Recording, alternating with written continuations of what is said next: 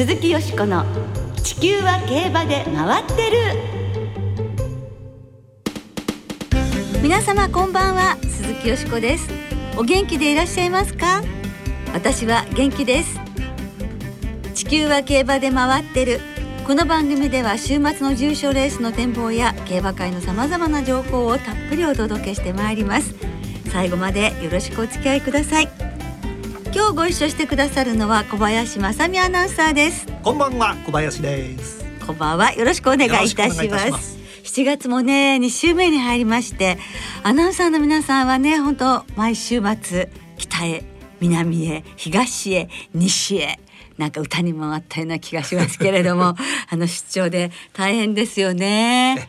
先週函館で、はい、今週私小倉で来週は福島で、はい、あっちこっち行ってる方がいいですね。あそうですか、はい、楽しい？ずっと会社にいると飽きちゃうんで いろんなところ行った方がいいです。なんか先週函館寒かったんですって？え函館はあのやっぱりちょっと海風がね、えー、えー、私には答えまして。天気は良かったんですよ、えー、えー、函館だけ晴れてましたからね、はい、まあここからは雨でしたから、うんはい、そうでしたね。でも寒いのはちょっとナイーブな、ね、僕ちゃんには苦手だったね。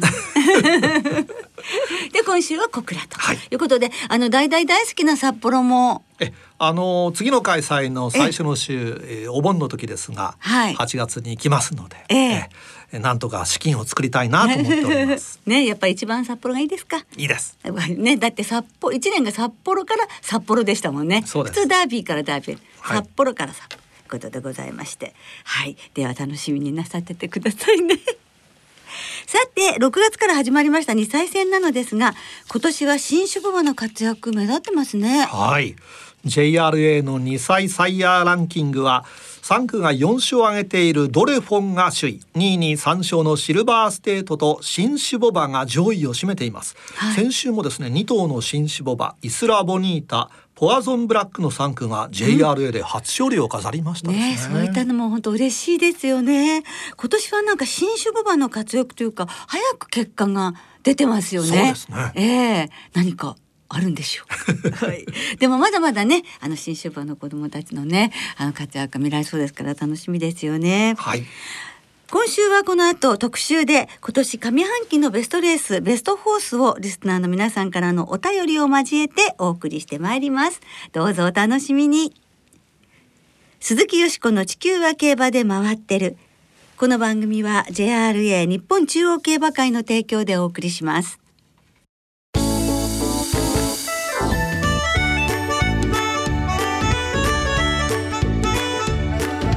鈴木よしこの地球は競馬で回ってる。2021年上半期ベストレースベストホース。まあそんな時期になってしまった今年でございますので今週は今年2021年上半期のベストレースベストホースをリスナーの皆さんから頂戴いたしましたたくさんのメールとともにご紹介してまいります。今年前半も感動的なレースたくさん見ることができましたね。そうでしたね。やはり印象に残るレースが今年も多かったです。そうですね。素晴らしいシーンを見せてくれたすべての馬すべての関係者の皆様に感謝の心を込めつつお届けしたいと思いますがまずは小林さんの上半期のベストレースベストホースから参りましょうか。教えていただけますか、はい、えー、不詳小林ベストレースはまあダービーですかね、うん、どんなところが？やはりあのー、最後の最後、えー、ね。横山武史騎手の夢をですね、はい、えー、福永騎手が、はい、えー、そうはさせじと、うん、かつてねあのエピファネイアでやったかと思ったところを絆に刺されたわけじゃないですか、はい、それを今度逆にね、うん、ダービー3勝目を挙げた福永騎手。そうですね。なんかまだ早いみたいな、うん、そうですね、ね、自分が言われたことが今先輩となってということですかね。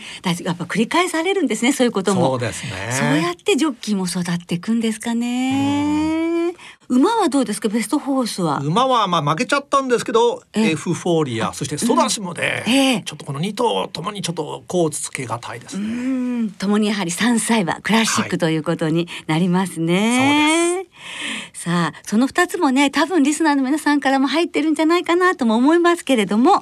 ではリスナーの皆様からいただきました上半期のベストレースベストホースご紹介してまいりましょう。よろしくお願いします、はい、まず生津さんです、はい、ベストレースは桜花賞里のレイナスが足を余した印象もありますが人気どころがきっちり上位に来て好タイムの決着だった桜花賞ベストレースに押します、ゴールした瞬間の雰囲気も含めて最高でしたということですベストホースはエフフォーリア、はい、ウィズ横山武史とあります、えー、このコンビには秋も大暴れしてほしいですねということで、はい、同じ府中の2400ジャパンカップでダービーのリベンジかなとあります。そうですね。どこへどういうふうに進んでいくかもね楽しみですよね。ですね。津のマリーンズファンさん。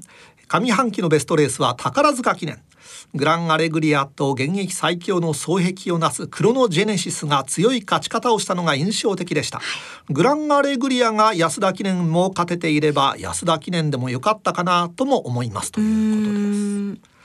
武田真美子さんは、えー、今年上半期のベストレースはシャフリヤールが勝った日本ダービー、うん、惜しくも無敗の2冠を逃した2着馬エフフォーリアデビュー5年目の横山武史騎手のレースぶりが結果以外は完璧だったこと。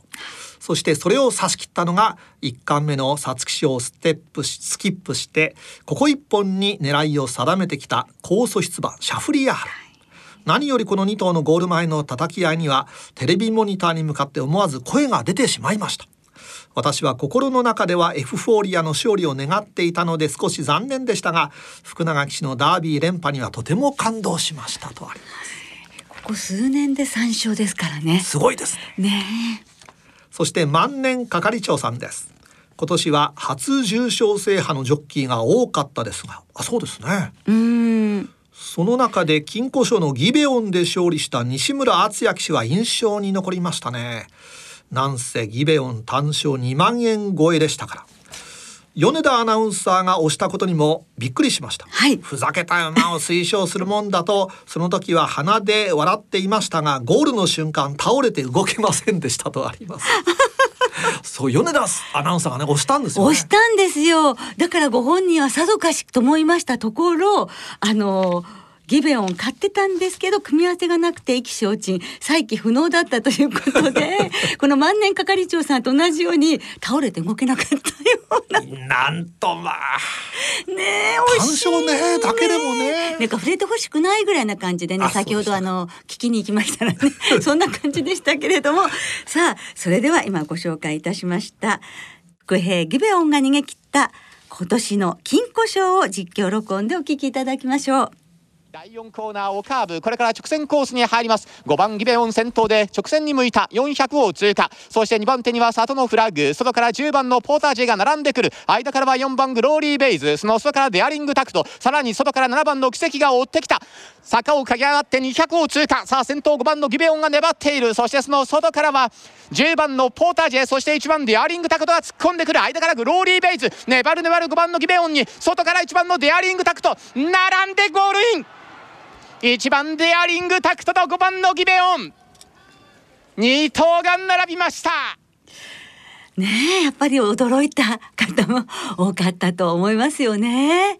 でも、あの、万年会長さんがおっしゃった通り、今年は初重賞度制覇のジョッキーが多くて、若手の活躍も目立っていたので、はい、こういった勝利がね、あの若手ジョッキーたちの自信につながっていくっていうこともありますもんね。はい。はい、どう思いましたか？でも小林さんはこれ。いやデアリングタクトあそこまでいったらなとは思いましたけどね。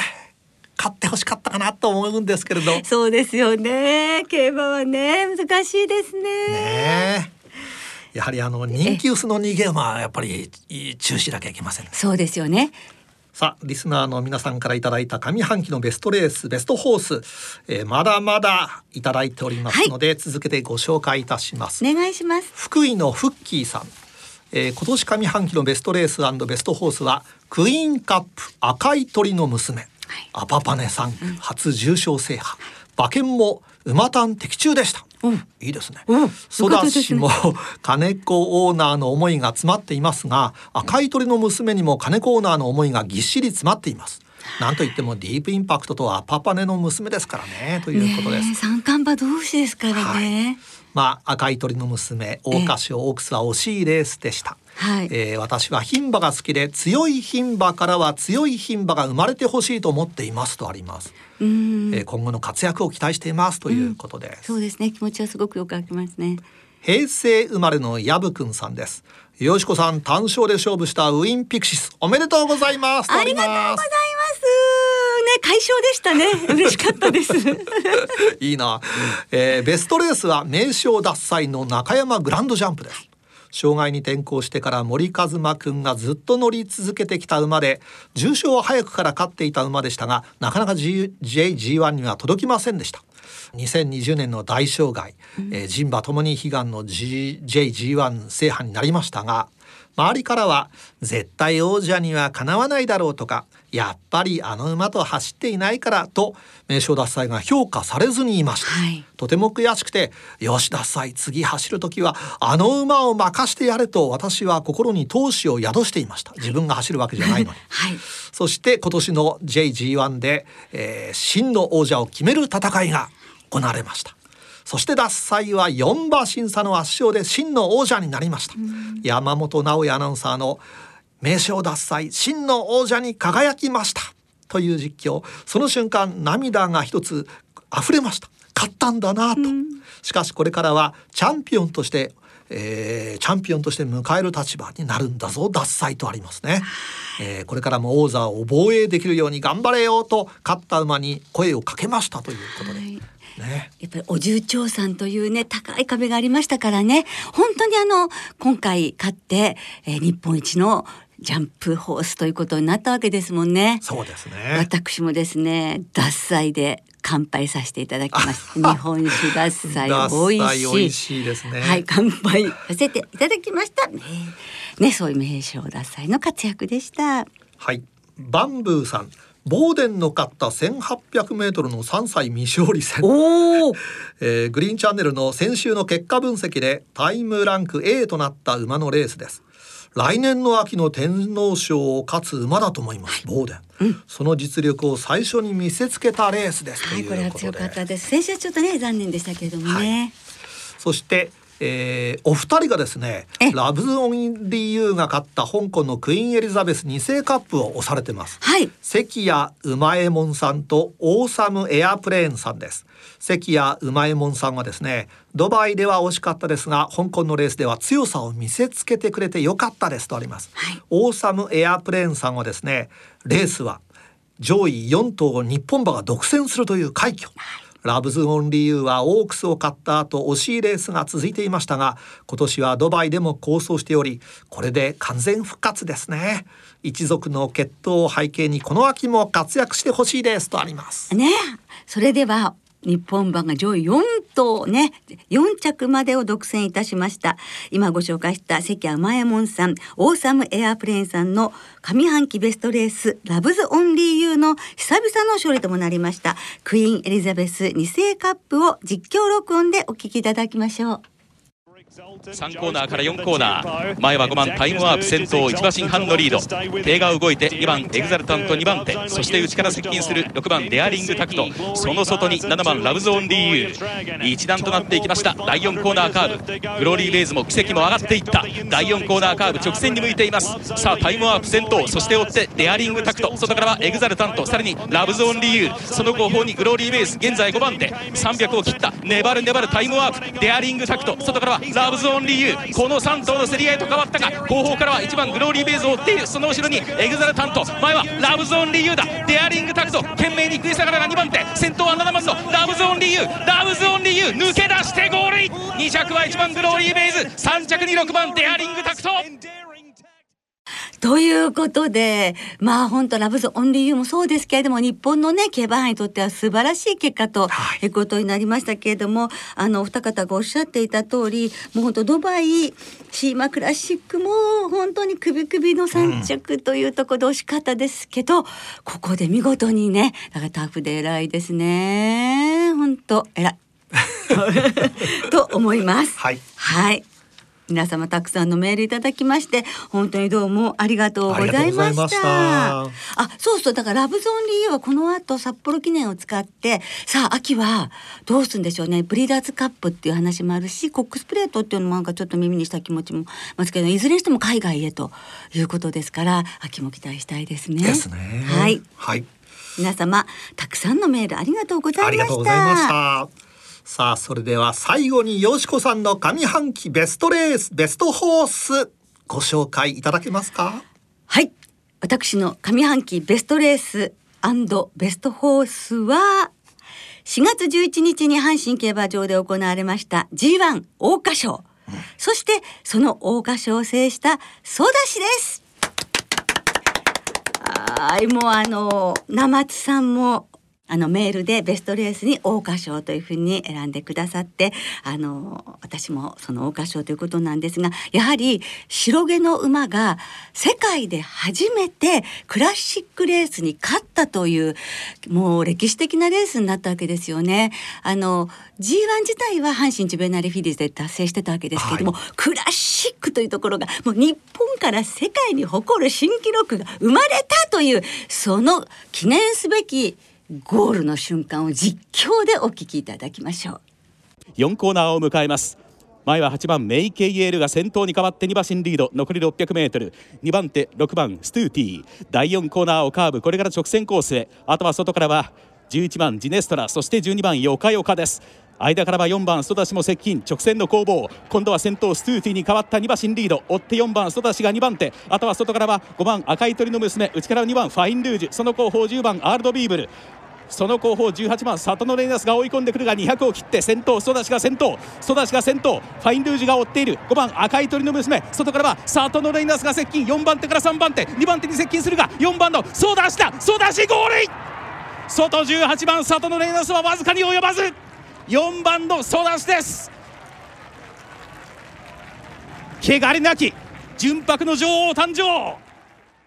未来永劫世界の競馬史に残るこの歴史的瞬間私たち日本のファンみんな見ることができて嬉しかったですね、はい、1996年にその白雪姫が真っ白で突然変異で生まれてからその写真を見てなんて可愛らしいんだろうもう応援しようと思ってからの日々がねもうその後にバーッと流れてそれでやはりここまでになるには25年四半世紀かかったわけですが金子オーナーがご自身が所有される名手ボアたちを配合して四半世紀にわたって大切に育ててこられた白毛ファミリーということで追いかけてきた方もそして育ちからご覧になった方もみんなが幸せな気持ちになったと思って桜花賞であると同時にこの桜花賞にはメイケイエールという白雪姫のひ孫も出ててこの白毛一族白雪姫一族から2頭も出ていたということですから、うん、それもとても本当記念すべきというか特筆すべきことだと思うのでこのレースにしてみました。はい、はい、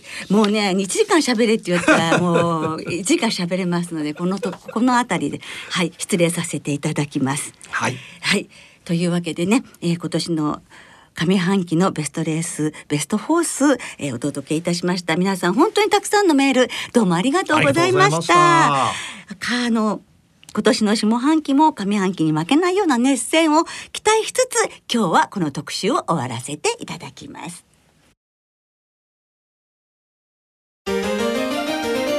鈴木よしこの地球は競馬で回ってるここからは週末に行われる重賞を展望していきましょう。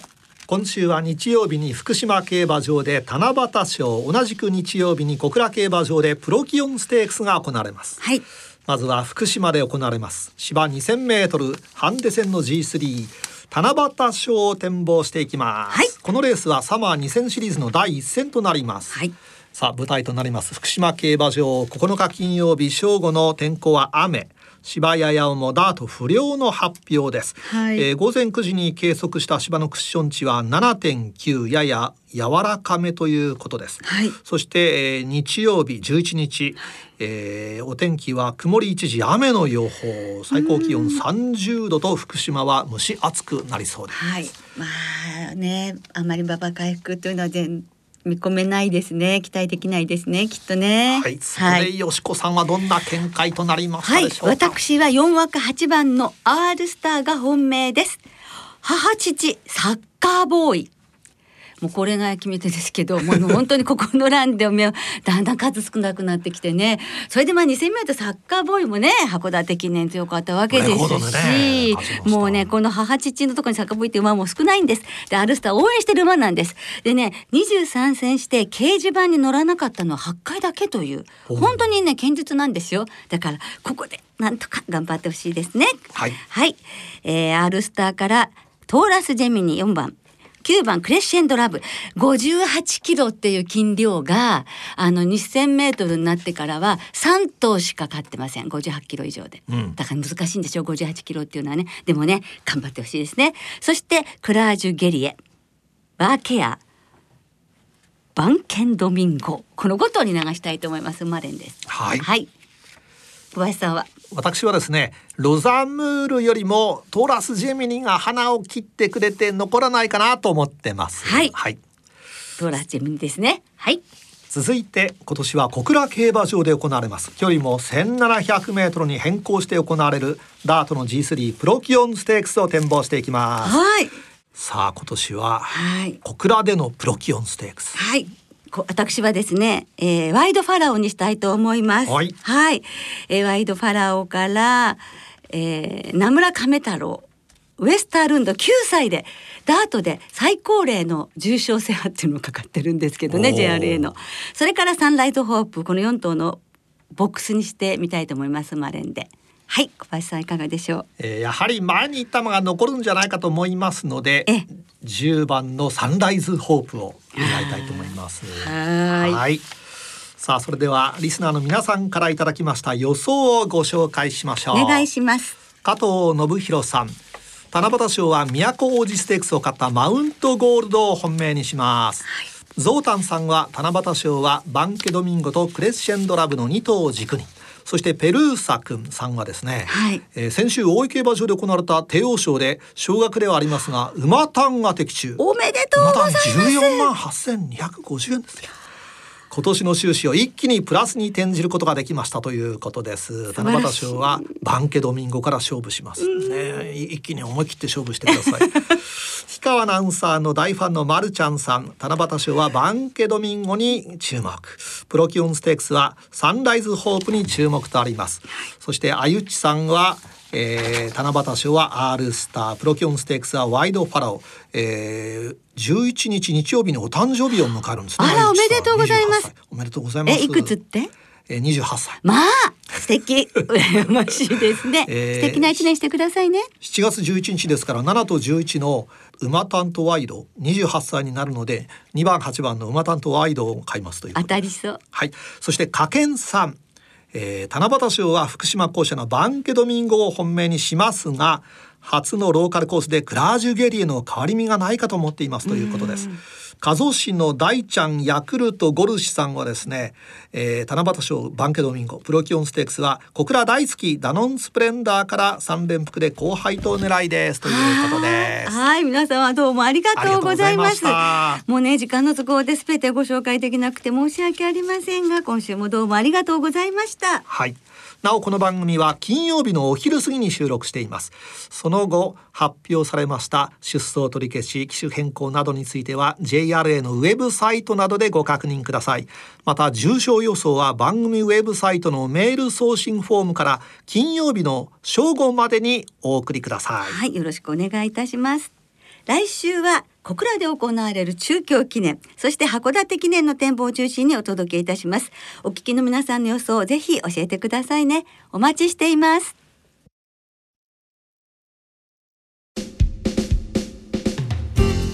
そろそろお別れの時間となりました。今週末は福島小倉函館3つの競馬場でレースが行われます。はい。今週の2歳戦は3つの競馬場で9つの新馬戦と6つの未勝利戦が行われその2歳戦全15レースは単勝がお得です。はい JRA の2歳戦全場全レースの単勝を対象に通常の払い戻し金に売上の5%相当額が上乗せされ払い戻しされます。はいぜひ皆さん単勝をお買い求めくださいね。はい。そして今週も小倉と函館競馬場は事前にネット予約で指定席を購入された方だけがご入場いただけます福島競馬場はスタンドなどの復旧工事のため無観客での競馬となります。またパークウィンズウィンズエクセルは事業所ごとに営業日時発売レースなどを制限して営業されます。詳しくは JRA のウェブサイトなどでご確認ください。はいよろしくお願いいたします。そして来週の月曜日火曜日にはセレクトセールが北海道で行われますよね、はい、ディープインパクトとハーツクライトをね最後の世代がどんな値段がつくんでしょうか。興味はつきませんね、はい、そのセレクトセールについて来週は丹下秀夫さんをお迎えしてお届けいたしますのでどうぞご期待ください。それでは週末の競馬存分にお楽しみください。お相手は鈴木よしこと。小林正美でした。また来週元気にお耳にかかりましょう。鈴木よしこの地球は競馬で回ってるこの番組は JRA 日本中央競馬会の提供でお送りしました。